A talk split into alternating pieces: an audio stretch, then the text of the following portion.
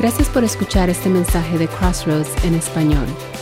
Es nuestro deseo que pueda ser de ayuda e inspiración en tu caminar y relación con Dios. Te invitamos a suscribirte para que puedas escuchar otros mensajes como este. La semana pasada comenzamos una nueva serie titulada Sígueme. Y esta serie es, es de eh, observar un, poco más de cerca aquellos mandamientos que Jesús le enseñó o le mandó a aquellos que querían seguirle. Porque mucha, mucha gente, si usted cuando ve la historia de Jesús, mucha gente quería seguir a Jesús. Es más, mucha gente le siguió y muchos le siguieron por las razones equivocadas. Mucha gente seguía a Jesús porque Él les daba de comer. Mucha gente seguía a Jesús porque Él les sanaba. Mucha gente seguía a Jesús por diferentes razones. Pero llega cuando usted explora y ve eh, la manera en que Jesús eh, le hablaba a sus seguidores, era un poco muchas veces intrigante, muchas veces eh, confrontador Jesús, porque llegaba momentos en que él decía ciertas cosas que la gente se alejaba de él. Y llega un momento en que aún sus doce discípulos les, dice y les hace la pregunta, ¿y ustedes también se quieren ir? Y entonces Jesús empieza a enseñar aquellas cosas, como un discípulo de Él, como un seguidor de Jesús se mira y a cosas, aquellas cosas que Él manda para aquellos que dicen que le van a seguir o quieren o desean seguir a Jesús. Y eso es lo que estamos viendo la semana pasada comenzamos con el tema de que aquel que quiere seguir a Jesús debe tener un encuentro real con Jesús. Si tú quieres seguir a Jesús, todo comienza con un encuentro real. No se trata de cambiar de iglesia, no se trata de simplemente decir, bueno, yo soy cristiano, sino de un encuentro real que en verdad transforme nuestro corazón. Y hoy vamos a hablar de un segundo tema que también es una, eh, una, seña, una seña de aquellos que quieren seguir a Jesús. Y hoy vamos a estar hablando de lo que conocemos como el bautismo. Hoy vamos a estar hablando de lo que conocemos como el bautismo.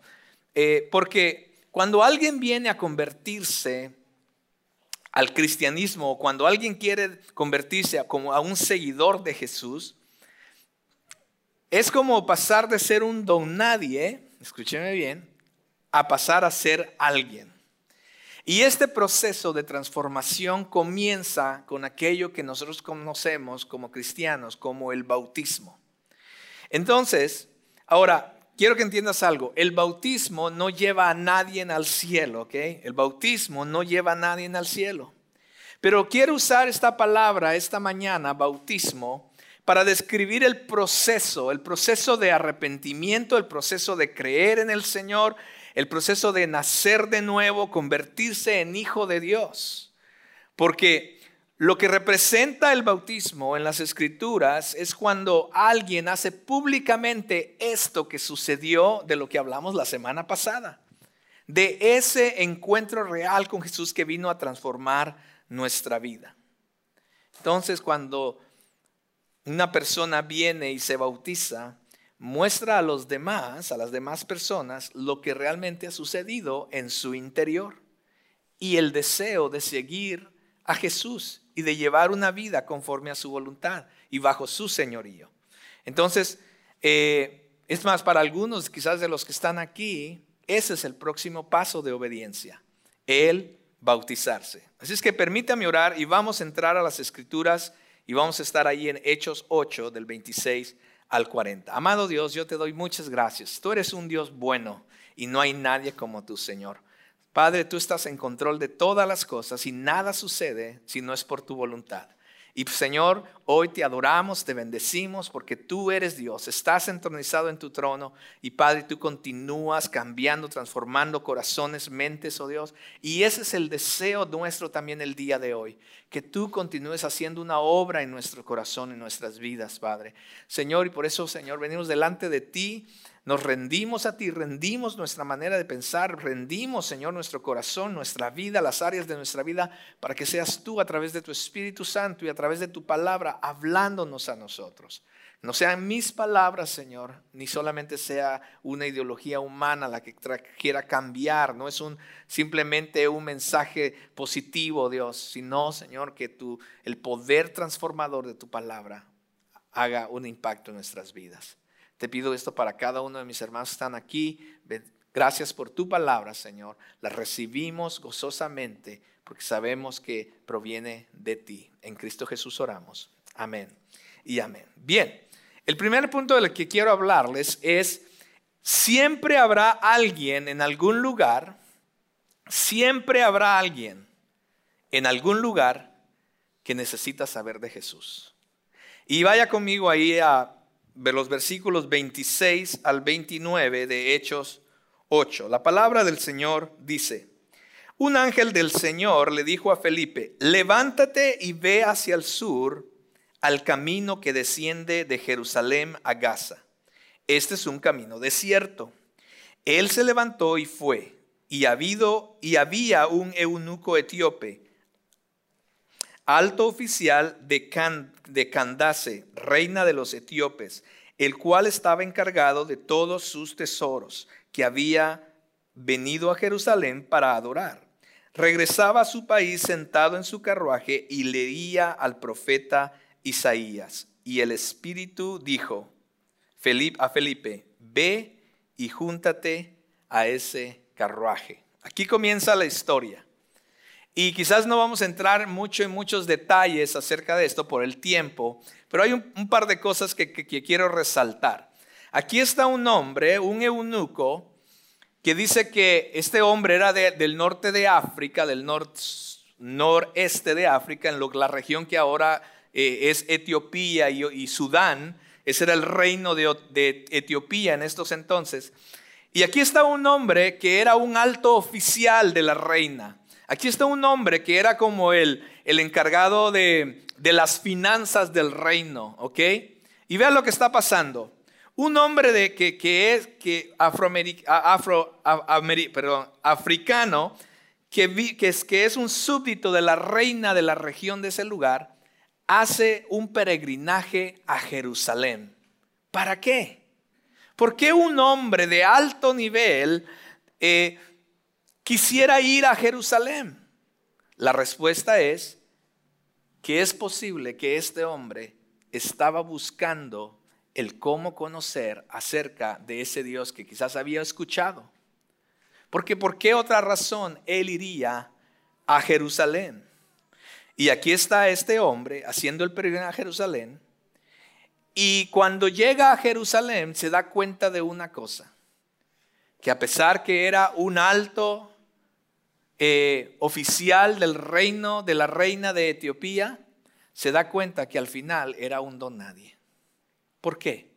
Porque llega a Jerusalén y lo primero que pasa es que no lo dejan entrar al templo. La Biblia no dice eso, pero cuando empezamos a explorar la cultura y la religión judía, nos vamos a dar cuenta que este hombre no podía entrar al templo. ¿Por qué? Número uno, él es, no es judío, es un gentil. Es de otro lugar, de otra región. Él no puede entrar al, templo. ¿Qué otra razón? Bueno, este hombre tenía un problema, ¿cierto? era, este hombre era un eunuco, tenía una, eh, una circunstancia física y por esa razón él no podía acercarse al templo. Este, este hombre, alto oficial, va y dice, voy a ir a Jerusalén, quiero conocer acerca de Dios, he escuchado de este Dios, yo quiero conocerle más. ¿Y dónde más? Si en el centro de los judíos que es el pueblo de Dios, ¿cierto? Eso es lo que me imagino que este hombre está diciendo. Y dice, así es que vamos, vamos a Jerusalén, quizás voy a llevar una ofrenda, yo no sé. Y ahí que me expliquen, que me enseñen de este Dios al que yo he escuchado porque quiero conocerle más. Y cuando llega a Jerusalén se lleva un chasco, porque no lo dejan entrar al templo, nadie le quiere hablar, no puede escuchar a los, a los sacerdotes cuando abren las escrituras y están enseñando. Él no puede hacer nada de eso. Simplemente porque se da cuenta que a pesar de la posición que tenía, al final no podía acercarse a Dios por sus propios méritos. Y entonces, ¿qué pasa? Se regresa frustrado. Quiero imaginarme a este hombre regresándose frustrado en su carruaje, no pudo hacer nada en Jerusalén, quizás está diciendo, bueno, quizás este Dios no es para mí, quizás al final nadie me quiere enseñar, nadie me quiere decir acerca de este Dios, es que vámonos de regreso. Pero en su regreso, él aún está tratando de buscar en su manera, de buscar quién es este Dios. Y dice que en el camino empieza a leer el libro de Isaías o el pergamino de Isaías. Y es ahí donde Dios empieza a obrar, porque mientras este hombre está tratando de buscar en sus fuerzas, en su manera de a este Dios, Dios también ya ha estado tratando en su corazón y orquestando todo, porque también Dios le está buscando. Y le dice a Felipe, Felipe, necesito que vayas a este lugar y Felipe a decir, ¿qué? O sea, ¿qué? Ahora, escuche quién es Felipe. Felipe es uno de esos siete diáconos que en hecho, anteriormente no sé si ustedes se acuerdan, había estado, una, una, situación que nadie podía servir bien a las viudas de los griegos, ¿se acuerdan? Sé si conoce la historia. Y entonces los apóstoles dicen, bueno, ¿qué hacemos? Nosotros tenemos que estar predicando y eso, ¿qué hacemos? Bueno, vamos a escoger siete hombres, ¿verdad? Para que ayuden en esta parte de atender a las viudas, servir en, la, en el templo, etcétera, etcétera. Y es uno de estos hombres, Felipe, el que, el que escogen. So, el, el, eh, lo que Felipe o el trabajo de, Felipe, eh, su responsabilidad era atender a las viudas en la iglesia, era atender que las sillas estuvieran bien, que, todo estuviera funcionando, que, el, que, el, lugar estuviera limpio, ¿qué más se necesita? Como un tipo ujier, diácono, ¿sí me entiende? Sirviendo ahí como un asistente a los apóstoles. Pero es a Felipe quien Dios le dice, ve y vas a hablarle a este alto funcionario de Etiopía. ¡Wow! Pero Señor, ¿cómo? O sea, yo, ese no es mi trabajo. A mí no me pusieron para que atendiera a las viudas. A mí no me atendieron para... Lo, que yo tengo que hacer es, es, asegurarme que los eventos de la iglesia estén bien. Yo lo que tengo que hacer es esto. Yo, no, yo soy el maestro de escuela dominical. No, porque Dios siempre nos va a estar llamando a cosas más grandes de lo que tú te puedas imaginar. Porque al final, mis amados, Dios siempre está obrando en personas que necesitan escuchar acerca de Él y necesitan conocerlo. Me encanta cuando Lucas 15 describe que el pastor teniendo 100 ovejas y una dice que se ha descarriado, deja las 99 para ir tras la una que está descarriada. Y cuando la encuentra se la pone sobre sus hombros y le dice a sus amigos, regocíjenme porque he encontrado la que se había perdido. Porque así de importante es el uno para Dios. Ahora, cuando habla del pastor, no está hablando del pastor de la iglesia, está hablando cada uno de nosotros. Todos tenemos una responsabilidad de compartir con otros lo que Dios ha hecho también con nosotros, mis amados. Así que yo quiero hoy eh, desafiarte como iglesia, que terminando, terminando este servicio y regreses a tu casa, mañana regreses a tu trabajo, cuando vayas a la escuela, yo no sé, a los diferentes lugares que tú vas, siempre estés atento a la oportunidad que Dios te está dando y a las personas que Dios está poniendo a tu alrededor, porque quizás algunos de ellos es el uno que Dios está buscando y tú eres el Felipe que Dios quiere usar en la vida de ellos para que puedan escuchar de Jesús. Quizás muchas de esas personas están tratando de buscar a Dios a su manera y tú eres el Felipe que les va a explicar para que ellos realmente vengan a conocer al Jesús que tú conoces. Amén. Número dos, todos en todo lugar deben escuchar el mensaje de Jesús. Todos en todo lugar deben escuchar el mensaje de Jesús. Continuemos leyendo el 30 al 35. Vea lo que dice. Cuando Felipe se acercó, corriendo le oyó leer al profeta Isaías y le preguntó, ¿entiende usted lo que lee? El eunuco le respondió, ¿cómo podré a menos que alguien me guíe? E invitó a Felipe a que subiera y se sentara con él. El pasaje de la escritura que estaba leyendo era este. Como oveja fue llevado al matadero y como cordero mudo delante del que lo transquila. No abre él su boca. En su humillación no se le hizo justicia. ¿Quién contará su generación? Porque su vida es quitada de la tierra. El eunuco le dijo a Felipe, le ruego que me diga, ¿de quién dice esto el profeta? ¿De sí mismo o de algún otro? Entonces Felipe, comenzando con este pasaje de la Escritura, le anunció el Evangelio de Jesús. Wow. Wow. Me encanta porque en aquellos entonces esta región de Etiopía era el, fin de, el, fin de, la tierra, por decirlo así, ¿no? Porque después de eso había desierto, no había muchos más pueblos. Entonces, cuando usted viajaba de lo que era eh, Jerusalén o Israel hacia, hacia lo demás, hacia el norte, había como un fin, ¿no? Ya no se conocía más, eh, más mundo, por decirlo así.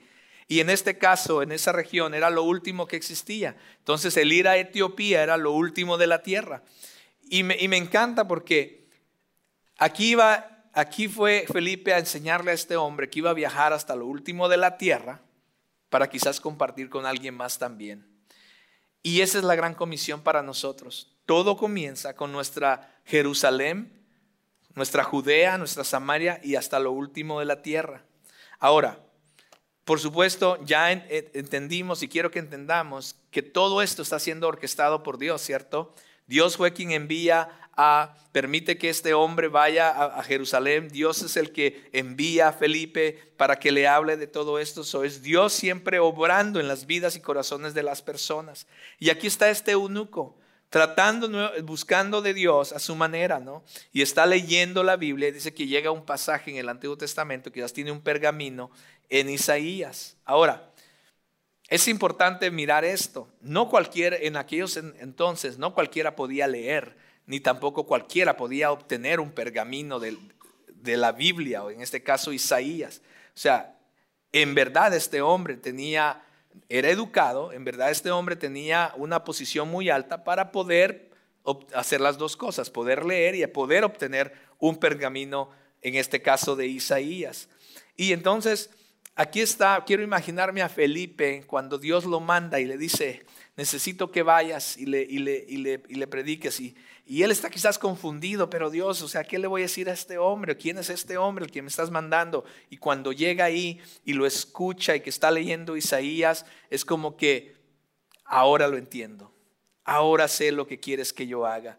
Y dice que comenzando de ahí viene y le pregunta a Felipe al eunuco, ¿entiendes lo que lees? ¿Entiendes lo que lees?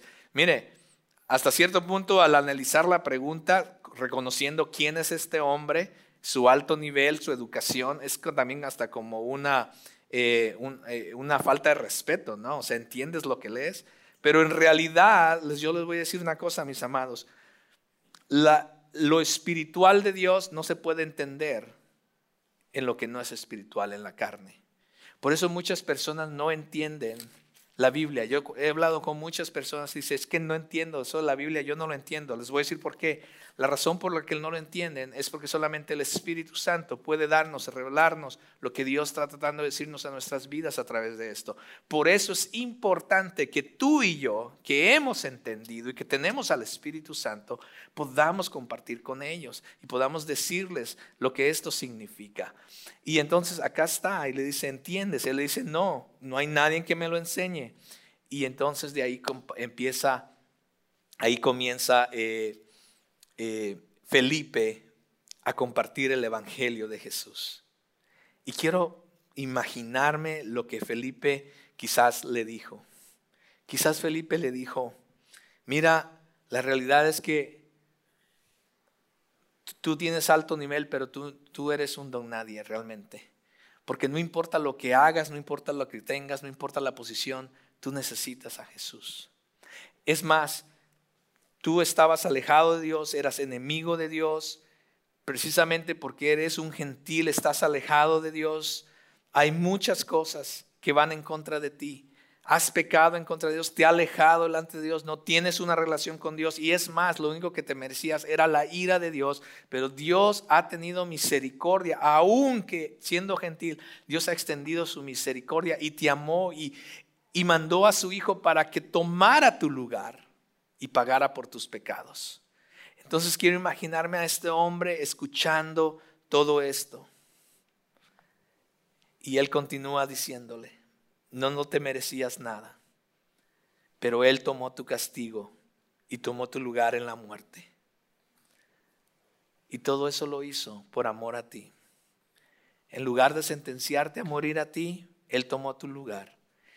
Y ahora te está invitando a que vengas no solamente a ser un siervo del Rey de Reyes, pero sino también un hijo del Rey.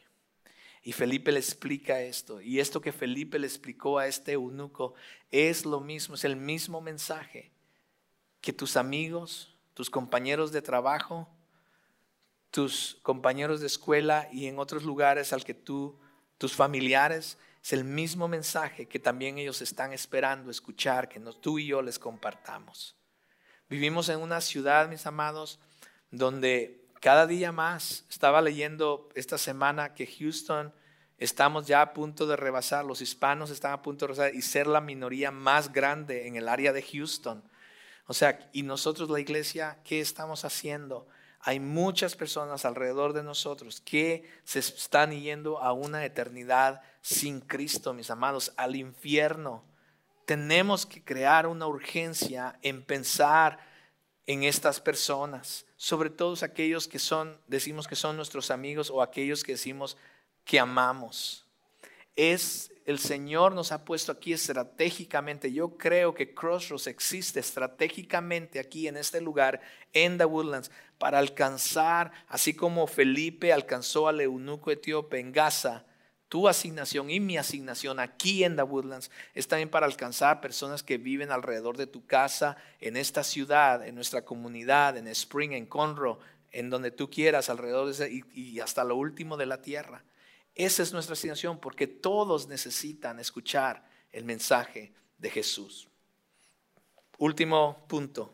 Nadie en ningún lugar que ha creído en Jesús debería postergar el bautizarse. Nadie en ningún lugar que ha creído en Jesús debería postergar el bautizarse. Vea lo que dicen los últimos versículos 36 al 40. Yendo por el camino, llegaron a un lugar donde había agua y el eunuco dijo, ahí hay agua, ¿qué impide que yo sea bautizado? Y Felipe le dijo, si usted cree con todo su corazón, puede. Creo que Jesús, él dijo, creo que Jesucristo es el Hijo de Dios, respondió el eunuco. Y mandó parar el carruaje, ambos descendieron al agua y Felipe lo bautizó. Al salir ellos del agua y el, Espíritu Santo, el Espíritu del Señor arrebató a Felipe y no lo vio más el eunuco, que continuó su camino gozoso. Pero Felipe se encontró en Azoto y por donde pasaba anunciaba el Evangelio en todas las ciudades hasta que llegó a Cesarea. Alguien que ha sido amado por Jesús.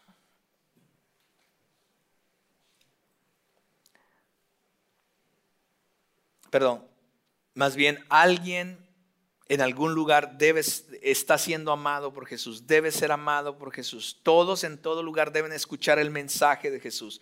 Pero aquí está el asunto, nadie que en, que en un lugar haya creído y haya puesto su fe en Jesucristo debería esperar el bautizarse. ¿Por qué digo esto? Porque cuando vemos, una de las cosas que no vemos claros es el, exactamente lo que Felipe le dijo al eunuco, ¿cierto? Eso no lo registra la Biblia, pero sabemos que le compartió el Evangelio de Jesús y vemos los resultados de que este hombre, después de recibir el Evangelio, creyó en el Señor. Y hay una sensación de urgencia en este hombre eunuco, ¿cierto? Hay una sensación de urgencia porque una vez que el, Evangelio ha sido presentado, una vez que el Evangelio eh, ha hecho un efecto en el corazón de este hombre, podemos ver y ver la urgencia que él tiene y de repente mira agua y dice, discúlpame Felipe, mira, ahí hay agua. ¿Qué impide que yo sea bautizado? Y básicamente Felipe le dice, nada. Lo que este hombre está realmente diciendo es, mira Felipe, fui a Jerusalén, quería saber si era yo digno, quería saber si a alguien le importaba mi vida, quería ser aceptado, quería llegar a conocer más de este Dios. Lo traté a través de mi medio y no pude. Traté de resolver las cosas por mi cuenta y no he podido porque no hay nada que yo realmente pueda hacer. Pero ahora que tú me lo explicas, Felipe, ahora lo entiendo. Creo lo que tú has dicho, creo que yo era pecador y lo único que merecía era la ira de Dios. Ahora lo entiendo mejor, Felipe, porque Él tuvo misericordia y me amó y envió a su Hijo único para morir y tomar mi lugar por mis pecados. Y ahora Él me ofrece de su vida para mí y desea que yo tenga una relación con Él. Y Él me llama su Hijo. Ahora lo entiendo, Felipe. Y por eso y todo lo que Dios ha hecho por mí, ¿qué puedo hacer? Darle yo más que mi vida para amarlo y servirle. Y dice, allí hay agua que impide que yo sea bautizado. Y cuando este hombre es bautizado, mis amados, ese es, ese es el primer hombre gentil en la historia de la Biblia que es bautizado. Ahora, es una hermosa historia. Porque nos preguntamos, ¿le importo a Dios? ¿Está dispuesto a aceptarme en su reino? ¿Realmente se preocupa Dios por mí? ¿Está dispuesto a aceptarme como uno de sus hijos? Quizás algunos de ustedes tengan preguntas como estas. ¿Estoy listo para bautizarme? ¿Estará Dios dispuesto a aceptarme? ¿Qué tal si le fallo después? Este hombre estaba listo para tomar esa decisión y tomar ese, ese paso de obediencia, mis amados, en su vida. Ahora, es importante que entendamos esto del bautismo. Y denme cinco minutos más. Porque algunas personas pueden decir, bueno, soy salvo porque ya fui bautizado. Y otras personas pueden decir, yo soy salvo, así es que no necesito ser bautizado. Pero una persona que ha venido a conocer y entender que su pecado lo ha alejado de Cristo y solamente a través de Cristo podemos ser salvos y podemos poner nuestra fe solamente en el sacrificio que Él hizo por nosotros. Eso es lo que nos da la salvación. Pero una vez que hayamos hecho eso, el próximo paso es proclamar, es dejar saber, es de testificar lo que Cristo ha hecho por nosotros y de dejar saber de que yo quiero ser un seguidor de Jesús. El bautismo es este paso inicial e inmediato de obediencia, mis amados, a aquellos que han declarado su fe en Jesús. Entonces, es como el voto que cuando nos casamos, cuando yo me casé con mi esposa y le dije, sí, te amo para toda la vida, yo no sabía lo que eso significaba, ni ella tampoco. Ella tampoco sabía en qué se estaba metiendo, no sabía realmente cómo yo era, qué iba a pasar en el camino. Han sido 26 años ya de casados, gracias a Dios. Y, estamos, hemos tenido algunas cosas muy bonitas en nuestro matrimonio. Y han habido etapas que han sido muy fuertes en nuestra vida. Pero sin embargo, cuando dijimos que sí, era mi compromiso y el compromiso de mi esposa, que íbamos a estar para toda la vida juntos, no importara lo que pasara. De la misma manera, en el bautismo le estamos diciendo al Señor, Dios, mi compromiso es amarte y seguirte y vivir para ti. Yo no sé qué va a pasar, yo no sé si, si, va a venir una tentación, si va a venir, si le voy a fallar, yo no sé qué va a venir, cuáles son las implicaciones, pero estoy decidiendo seguirte, Señor, para el resto de mis vidas. Entendamos nuevamente, el acto del bautismo es, no es lo que nos salva, mis hermanos, pero es lo que simboliza lo que somos y cómo hemos sido salvos. Es la obra invisible, es la ilustración de lo que el Espíritu Santo ha hecho con nosotros. Ahora, ¿cuánto necesito saber para ser bautizado? Hay algunas personas que se preguntan esto. Bueno, cuando vemos la historia de Felipe y este hombre eunuco, este hombre eunuco parecía que no entendía nada del Evangelio, no sabía nada. Y cuando él, cuando Felipe le comparte y le da a conocer qué es el Evangelio, lo que Cristo ha hecho por nosotros, vemos en las escrituras que no estoy diciendo que no deban de saber mucho, por supuesto, vamos a seguir aprendiendo más. Yo aún sigo aprendiendo más acerca de la palabra del Señor. Pero mi punto es que No pensemos de que tenemos que, pasar, que tiene que pasar un tiempo determinado, ni tampoco que tienen que terminar 10 libros de, enseñanza del bautismo acerca para tomar esta decisión. No, eso no es lo que enseña la Biblia, mis amados, sino más bien la respuesta de este hombre después de que recibió el Evangelio es, ¿qué impide que yo sea bautizado? Aquí hay agua. Y ambos descendieron y, fueron y el hombre fue bautizado. ¿Qué tal de esas personas, y con esto termino, qué tal de esas personas que dicen, bueno, yo no quiero bautizarme, yo no quiero bautizarme, o no estoy listo todavía, dicen algunos, no estoy listo o no quiero bautizarme? Pues déjame analizar esta respuesta, déjame analizar ese argumento de esta manera. Dios se humilló a sí mismo dejando el cielo, su gloria vino a nacer de una forma muy humilde el Dios del universo bajó a ser un hombre sin pecar, dar su vida en muerte, una muerte horrible por un pecador como tú y como yo. Él fue escupido, golpeado, despojado, desnudo, clavado en la cruz. Él tomó nuestra condena eterna en nuestro lugar para que ahora nosotros podamos tener vida y vida eterna. Luego nos ofrece de su salvación como un regalo gratuito y nos pide que le sigamos comenzando en creer en Él y bautizarnos. Y alguien responde, no estoy listo, no quiero bautizarme. Esta resistencia no tiene que ver con no entender el bautismo, mis amados. Tal resistencia tiene que ver con un problema del alma, inclusive un problema del corazón. El escuchar a personas así, entonces deberíamos entonces regresar para ver si en verdad hemos entendido lo que Cristo ha hecho en tu vida. Porque el Señor dice, ¿por qué me llamas Señor, Señor, si no haces lo que te pido? Entonces hay una congruencia en decir que hemos creído en el Señor y decir, no quiero, no estoy listo para bautizarme. El bautismo es la prueba inicial del corazón de todo creyente, mis amados.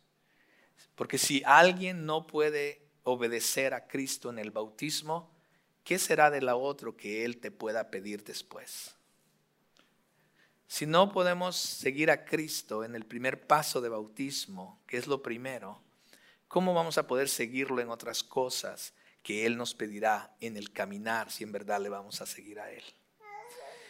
Entonces la muestra, mis ama, el bautismo es una muestra de devoción a Dios y un testimonio a los demás de lo que Cristo ha hecho en cada una de nuestras vidas. Hoy estamos bautizando a varias personas en nuestro servicio de inglés. En estos momentos, esto está pasando allá, en estos momentos, están bautizando a varias personas. Y aquí está la pregunta para usted. ¿Qué impide hoy que tú seas bautizado? ¿Qué impide que tú seas bautizado? Tenemos todo lo que se necesita. Allá tenemos agua, tenemos toallas, tenemos chores, tenemos camisetas, tenemos inclusive, se fueron a comprar ropa interior nueva para aquellos que, que quisieran tomar la decisión el día de hoy. Porque aquí está el asunto. Muchos han estado posponiendo esto de, bueno, voy a ver, voy a ver, quizás no estoy listo, pero déjame decirte algo. Si en verdad esa es tu posición, entonces es mejor que hablemos acerca de tu salvación.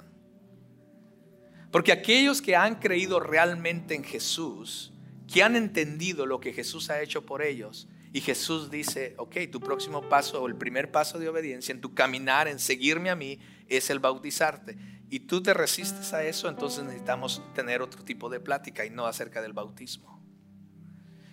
Entonces la pregunta hoy, como seguidores de Jesús, aquellos que decimos que queremos seguir a Jesús, la pregunta es, ¿qué impide que tú seas bautizado hoy? Tenemos todo lo que se necesita para ser bautizado como iglesia. Queremos ayudarte a dar este paso pero también por supuesto entiendo que es una decisión personal y propia.